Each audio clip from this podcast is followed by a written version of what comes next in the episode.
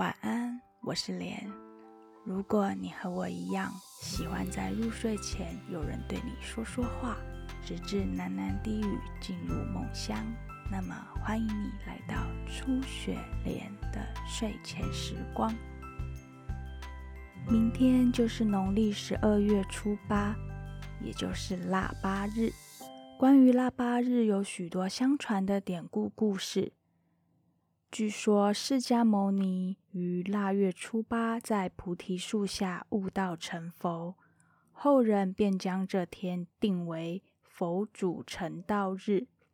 每到腊月初八，便会吃粥作为纪念。另外，还有一个关于明朝开国皇帝朱元璋的传说故事。今天。莲就来说说这个关于腊八粥由来的传说故事吧。参考图书《腊八粥》，作者林淑珍，出版社世一文化事业股份有限公司。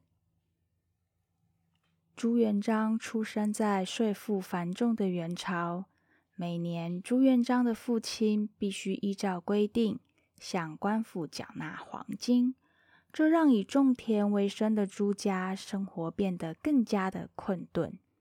这一年，朱家又缴不出黄金，眼看着官员催讨的日子一天天的逼近，母亲在深夜里唤醒朱元璋，哭哭啼啼的说：“儿呀，我们家真的过不去了。”明个就把你送到财主家帮忙放牛，你说好吗？自小就很懂事的朱元璋想都没想就答应了。一大清早，母亲带着朱元璋走好长一段路，来到财主家门前。朱元璋抱着泪流满面的母亲说：“娘，您别担心。”我会努力工作，照顾自己的。您别哭呀！朱元璋忍住悲伤，跟随着财主家的伙计走进门。到财主家一阵子了，朱元璋已习惯了牛童的生活。这一天，他牵牛过桥，因为桥面太窄，老牛一不小心。竟然跌到桥下，摔断了腿。这主人知道了，非常的生气，便把他狠狠的打了一顿。无论朱元璋如何的求饶，主人还是不肯原谅他。最后还把他关进一间小木屋，不给他饭吃。已经被关三天了，朱元璋。像饿坏了的虎狼一样，在屋子里东翻西找，却只发现一个老鼠洞，里面一定躲着老鼠。嗯，抓老鼠煮来吃好了。朱元璋想了想，便开始挖老鼠洞，没想到挖到了一个老鼠仓库，里面有糯米。豆子、红枣、芋头、花生，好多好多啊！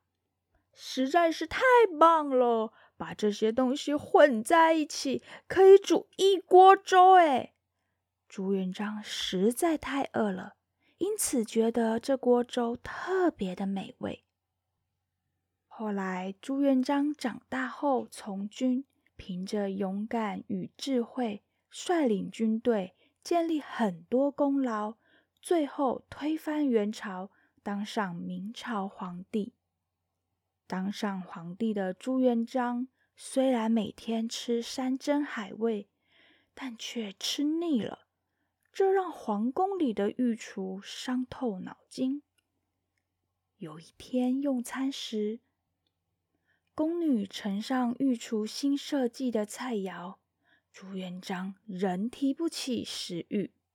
此时，朱元璋突然想起小时候从老鼠洞挖豆煮粥的情景，便命令来人啊，请御厨用各种粮食和干果煮一锅甜粥吧。糖粥香甜可口，朱元璋吃得津津有味。由于那天正好是腊月初八，所以这碗糖粥被叫做腊八粥。从那天起，朝廷中的官员们看见皇帝爱吃腊八粥，也跟着吃这种粥。后来还流传到民间。每年的十二月初八，家家户户就会煮腊八粥，用来驱寒补身体，还分送给穷苦人家做善事。今晚的故事就说到这里喽。你们有没有吃过腊八粥呢？各地习俗煮的腊八粥各有差异，连小时候最爱的。就是甜甜的八宝粥喽！祝福大家今晚有个好梦，天吃完腊八粥，一切顺利，平平安安，晚安。